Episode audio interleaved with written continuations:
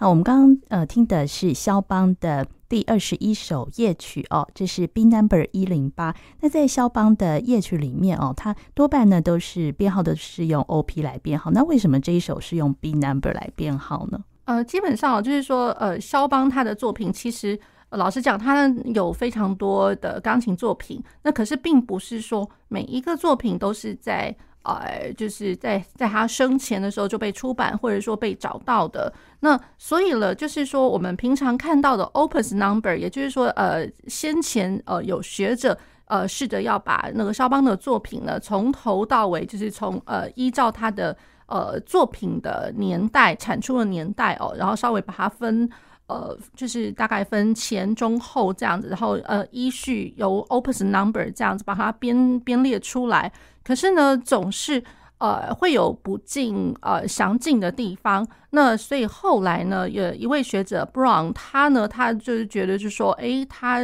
应该可以再试着重新再编纂一下，就是所有肖邦的呃作品列表哦。那他试着把一些就是之前在 Opus Number 里面并没有被编进去的、没有被找到的，他也把它编进去。所以有的时候呢，我们会看到 B Number，然后 Brown Number。呃，他的呃作品的编号跟 Opus Number 其实有一些出入哦，并不见得就是说我 Opus One，然后我的 B Number 就一定是 B One 这样子。嗯、对，实在是因为就是呃后面有后续有很多被找到的，嗯、那当时没有被编进去 Opus Number 里面的，那所以 B Number 呃他会把它就更详尽的列出来这样。嗯，那当然就是说 B Number 里面还会有呃就是。哎，它其实它也包括了一些，比如说就是 posthumous，就是哎，它的那个身后被找到的一些东西。嗯、所以我们现在听的这首呃，这个第二十一号呃 C 小调的这个夜曲呢，基本上它是。呃，Opus Posthumous 呃，Number Two 这样子。嗯、那可是，在 B Number 来讲的话呢，它已经是被编号为一百零八。那另外还有另外一个学者也把它编号了，就是有另外一个那个作品编号叫 KK 四 B，、嗯、然后 Slash 八这样子。哦，这个又是另外一个呃学者编号。对，肖邦的那个作品，它的呃就是流通的，基本上它流通的 Opus 或者说 B Number，这是比较两两个流通的。嗯、那然后呃比较。呃，也也会看得到 KK number，可是我们平常在用的时候，比如说我们在呃写作，比如说写一些呃学术上的文章，或者是说呃音乐会上面的哦，就是呃节目本上面的一些曲目标标记，呃，不见得都会呃把 KK number 给标进去这样子。嗯对，好，那这首曲子呢，它其实是蛮呃短小的哦，只有三分多钟。那它呃整个感觉呢是呃速度是比较缓慢哦，给人一种比较宁静的感觉哦。就请贾云老师啊、呃、为大家介绍一下这首曲子的一个结构啊，还有它一个特别的地方在哪里？呃，这首曲子它的结构其实算是比较精简一点的、哦，算是三段体，呃 A 段，然后 B 段跟 A slash 这样子 A Prompt。好，那呃，基本上呢，它的每一个段落呢，除了最后这一段只是稍微就是回返一下而已之外，它其实它的 A 段可以大概说成是一个可以细分为两个小小的段落，小小的都可是都是基依据在同一个主题上面哦。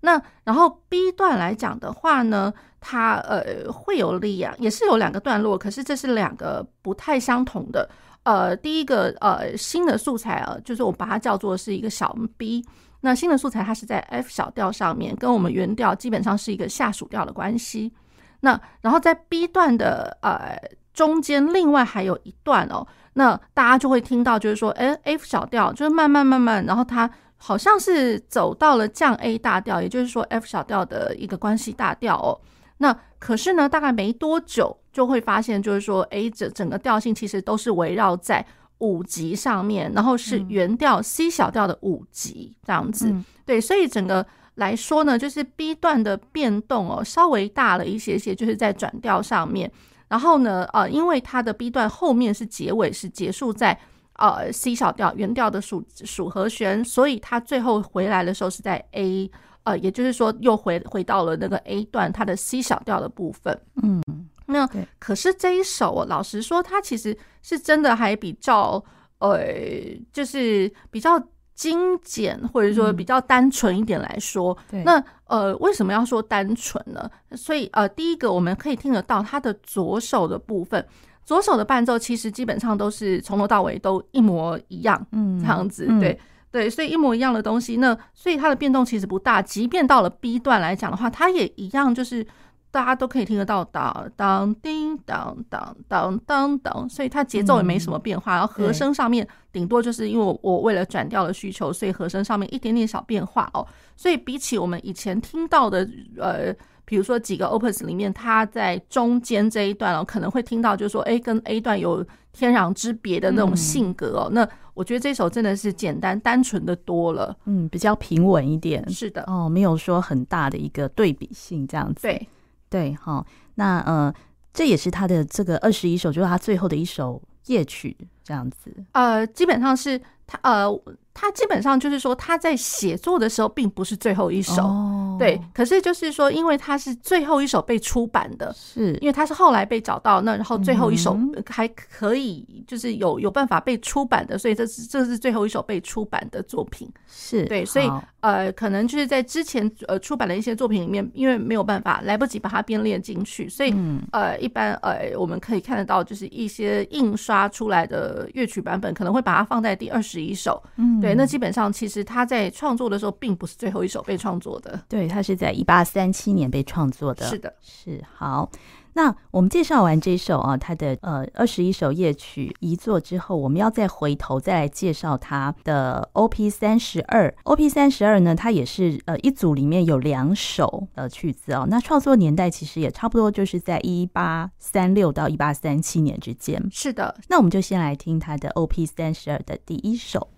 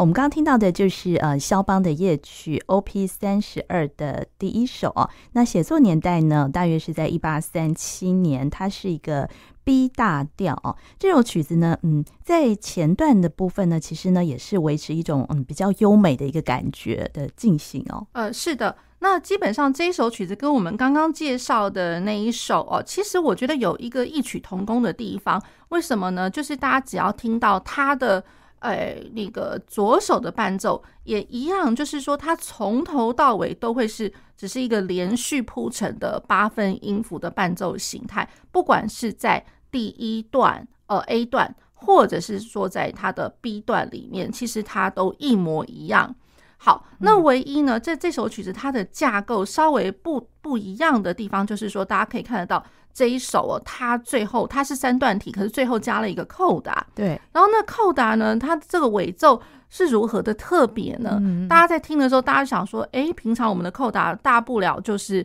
可能就是呃稍微提及了前面的一些主题或者一些素材，然后大家再重述一遍这样子，或者说呃相仿的一个性格。可是在这首里面呢，它这个扣打，大家会听到，哎，怎么突然来了一段好像。会觉得总算好像他的性格是不太一样的地方了，嗯、对对，可是他已经已经就要结束了。那他的性格不一样，因为什么？因为他自呃，像是 opera，就是在歌剧里面，他、嗯、引用了歌剧里面的一个做法，就是叫做 recitative，就是宣叙调。哦，宣叙调。那什么叫宣叙调呢？就是有的时候我们可能会把它讲成，比如说英文上面的 narrative，或者是说呃，他。就是 like speaking 这样子，就是说我呃每一个字每一个字，它就就像咬字，然后很振奋的，就是在这样呃一句一句的，就像讲话说话一样，而不是在唱歌哦，他是在说话。对，所以哎，就是比较稍微铿锵一点点点点。对，那然后它整段虽然就是说是铿锵的这样音色，可是它还是会有一整句，就像我们像现在这样一句话一口气把它讲完这样子，就像讲话般的段落这样子。对，所以就是说在这首里面可以看得到，尤其就是我们平常在讲哦，肖邦的作品，比如说在慢板乐章，或者是说像他这种夜曲，就是呃比较大家。呃，common sense 来讲的话，就是 A 会觉得它一定就是很如歌式的，只差没有歌词而已。对对，那它是如歌式的，那它只要是这样子的一个呃题材的一呃的音乐作品来讲，其实基本上都可以看得出歌剧对于呃肖邦的影响。那歌剧呢，尤其比如说大家会呃听听得出来，比如说像贝尔利尼。或者是像 Rossini 这样子，哦，还可以分辨出他受到哪个那个歌剧作曲家的的影响，这样子啊？呃，基本上就是说，呃，就是因为当时同时期来说啦，嗯、同时期的呃，肖邦可能会比较接触到的，可能就是这两位呃歌剧或者说呃音乐家的作品，哦、对，可是并不是说呃他的作品一定就是受到。呃，谁的影响比较多？这样子，嗯、对，只是说同时期他可能应该呃，或许会是他会听的听过，对，然后相互影响这样子。那可是我们比较常说的就是说，呃，以他的歌唱性旋律的话，我们呃都需要是 bel canto 的一个唱法。那 bel canto 就是美声唱法。Oh. 那 bel canto 一讲到 bel canto，好像大家呃想当然就会先联想到了 Bellini 的那种歌呃比较歌唱式的这一些一些歌剧的作品这样子。Mm hmm. 对，所以就是说以这首曲子呃他的作品三十二第一号来讲的话，尤其是最后那个扣打的部分，oh. 那一看就知道哇，那个其实歌剧的影响来了这样。哦，oh. 那一段比较有戏剧转折的那个感觉。呃，算是算是，是。那当然就是说，我们当我们听到这个这样子的一个性格转折的时候，嗯、呃，会以为啦，会以为他好像还是、嗯、呃在同一首曲子，只是我可能要进入到一个新的段落。不过呢，到最后呢，这这首曲子它的结束哦。大家会听得到，就是好像是两个人，两个声部同时在齐齐奏，就是齐唱的意思。Oh. 对，齐唱，然后一直有同呃重复的音，哒哒哒哒哒哒这样子。嗯，对，所以整个三行的那个 recitative 里面哦，真的是说话的性格还蛮多。可是当他说完了之后，嗯，最后，哎、呃，他的。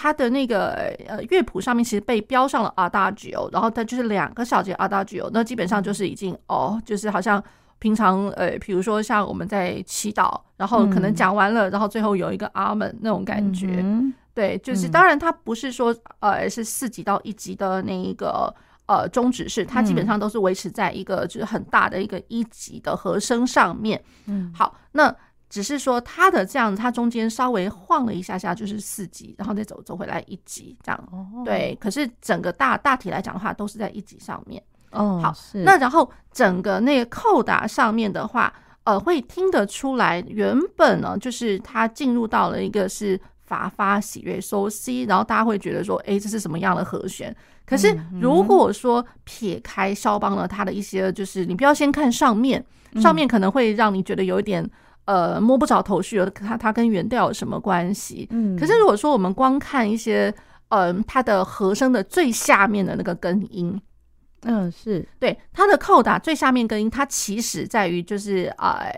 呃呃 F 这个音发还原，嗯，然后呢，没多久，哎、呃，大家会听得到升发，所以它会是还原发走到升发，嗯，然后再走到再走到 C，所以基本上就是一个五到一。那那还原发的话，不过就是一个、嗯、呃五级的前面前导前导呃算是一个 decoration 这样子来说。嗯、那虽然那个还原的发其实上面堆叠的哦是一个增六和弦，老实讲，嗯，对。那可是我会觉得说，当然我们现在并不是在上理论课，嗯、对，所以就是听众朋友们就是大概听听就好了。对，哦、基本上它是一个增六和弦，然后走到属和弦，再走到 B 大调的原呃原尾的一级和弦这样子。哦，好是，然后论它的那个架构上来说的话，它的架构上来讲的话，其实算是三段体，可是并不是我们所熟知的 ABA 三段。嗯，是它其实是 A，然后走到 B，嗯，然后再走第二次，再走一次 B，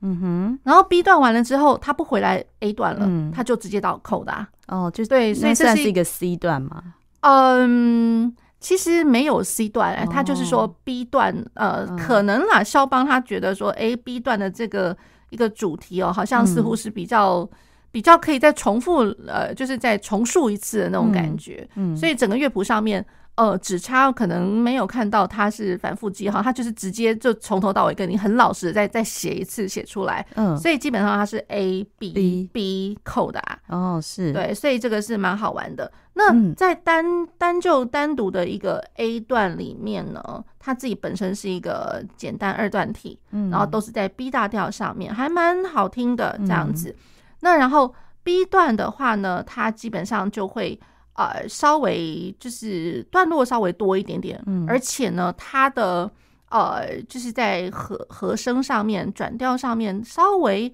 丰富了一些。嗯、对，我只能这样讲，它是丰富，可是它也没有就是说很剧烈的一个转变。论、嗯、性格上面什么，其实也都没有。嗯、所以基基本上我们今天讲的这些作品哦，感觉上它会是比较温一点的，温和一点。它只不过就是说和声色彩。漂亮漂亮这样子，然后比较多一点，就是说，A，半音上的一些转变哦，不管是和声上变化，或者说我的旋律的铺陈极进上面，对，可能稍微多一点点半音而已。对，那这首的特别地方就是在它结尾扣打的部分哦，是跟前面的对比性稍微大一点。对，那然后呢，基本上还会大家会听到在 A 段里面哦，有一个呃滴滴滴答滴答滴答哒当。然后在我唱的这一段里面呢，它的乐谱上面其实它有一个 stretto，stretto 的话，也就是说，哎，可能稍微呃嗯挤一点这样子，挤一点，那就是说我在唱的时候不是那种悠悠的、舒服舒服的、自在的唱，他在唱这两个小节的时候，其实基本上有一点就是往前走，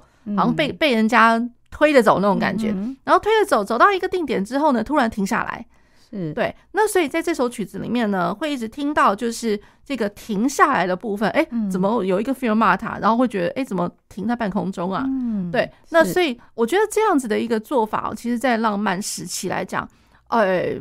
我觉得占的比例还不少，不能说大多数，可是就是占的比例，常常有的时候会听到一些作品会有这样突如其来的一个呃空白，对，那。大家如果还记得的话，其实我们最早早先哦，那时候在讲贝多芬的最后晚期的奏鸣曲，因为其实贝多芬的晚期其实是浪漫主义的精神蛮占大部分。对。对，那所以就是说，贝多芬的晚期其实也一样会有突如其来的一个静止的感觉，休止的感觉，突然休止，可能就是说，哎，我正好我的思绪走到那个氛围上面，我宁可停下来，我别再讲，因为你再多讲，好像那个赘述也没什么用那种感觉，或者说他就已经进入了一个哎突然冥想的那种感觉，嗯，对，所以在浪漫时期常常会有。那然后呢，突如其来的，然后或者说突如其来，哎，在这个。pose 之后呢，嗯、后面好像又接了一段好像不太相干的，嗯，比如说之后我们可能会讲到舒曼作品，有的时候会会有这样子的一个做法，哦、所以这个哎还挺好玩的，哦、对。那所以在这首曲子里面，它的 fermata 还常出现呢，哦，所以很特别，就突然的停顿，然后有一点耐人寻味的感觉，哎，没错，哦，是好，这是他的呃作品三十二之一，好，嗯、那我们接下来呢，呃，还要介绍他的三十二之二，我们就先来听。他的三十二之二的部分是。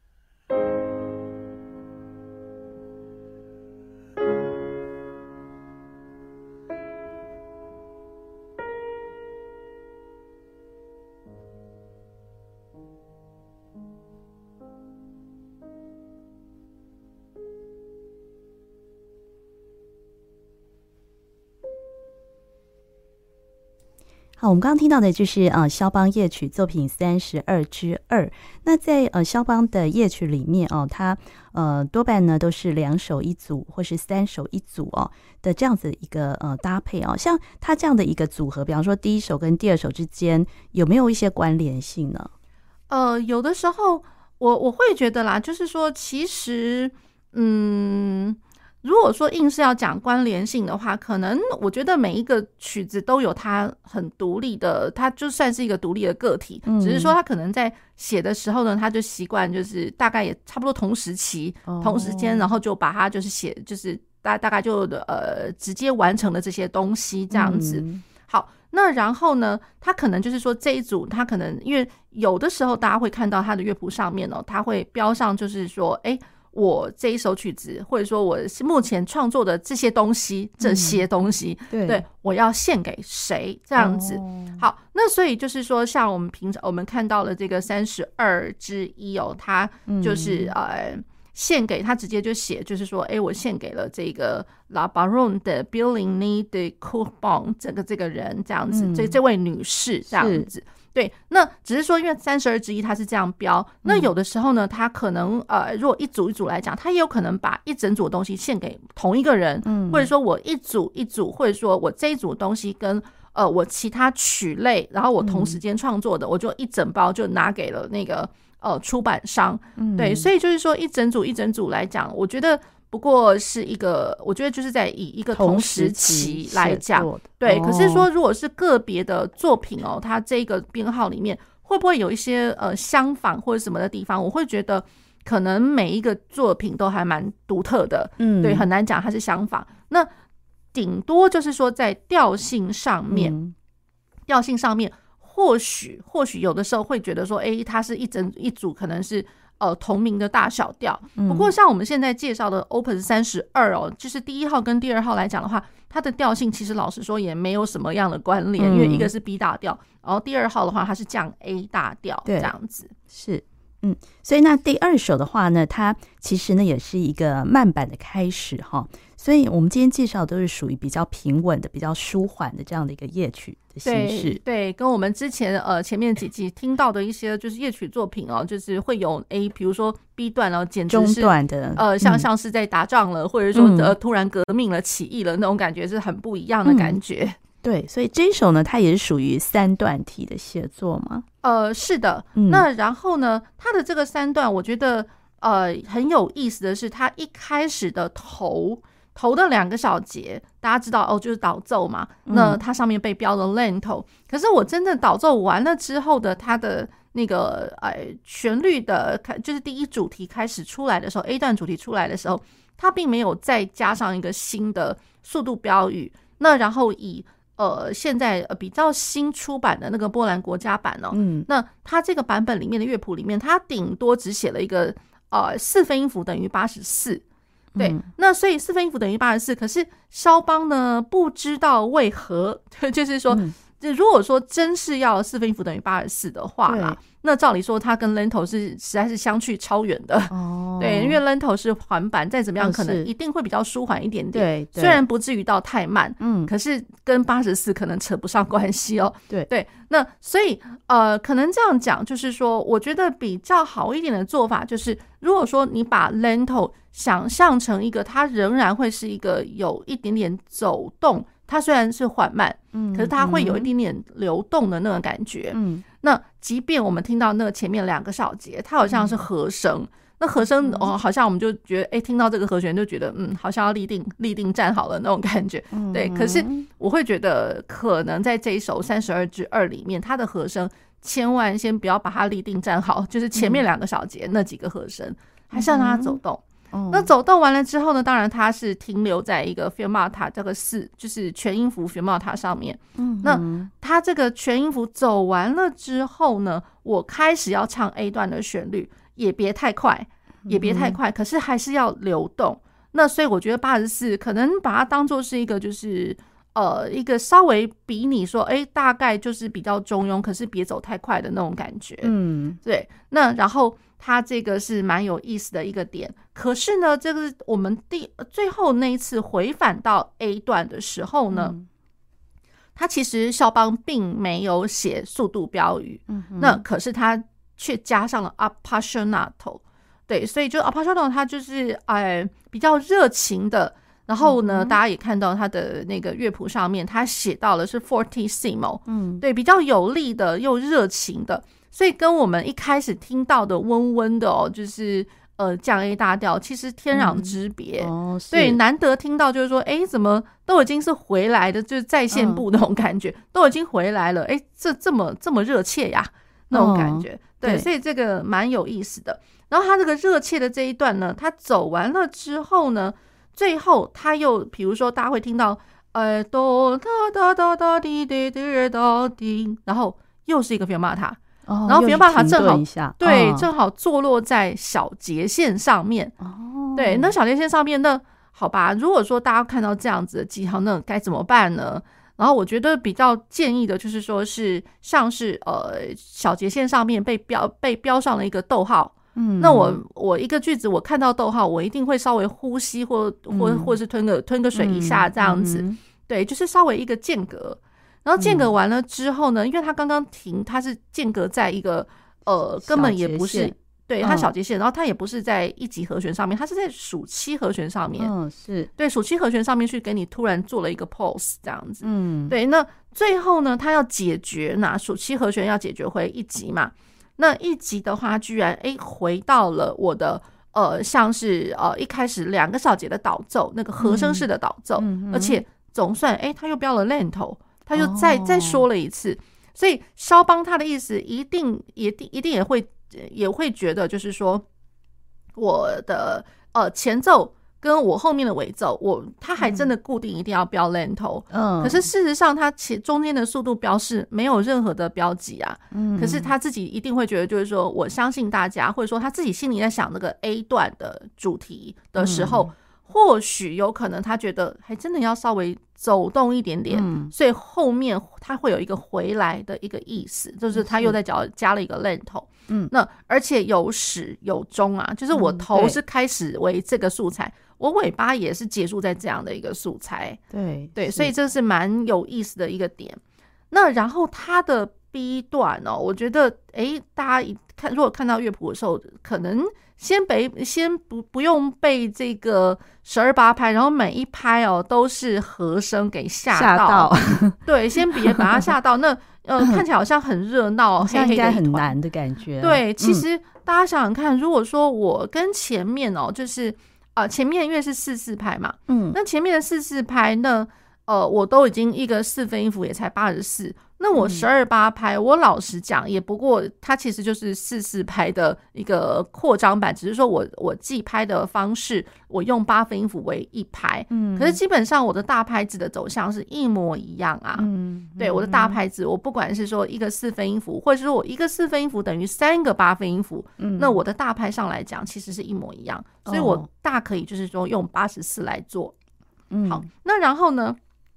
它的呃，这个八分音符连续的八分音符都是和声哦，嗯、会觉得好像怎么好像也都像是合唱团一样，嗯，对，对，就是一般有点像是口绕，那像是圣咏，嗯、可是那个圣咏呢，又不是说呃长音符铺成的一个一个做法，它有点像是好像一个合唱团，每一个声部各自好像都在呃讲话的那种感觉，嗯、一我一起讲话，嗯，对。那那我会觉得，哎，这个蛮有意思的，就是比较是 speaking speech like，嗯，对。虽然这又是受到那个歌剧的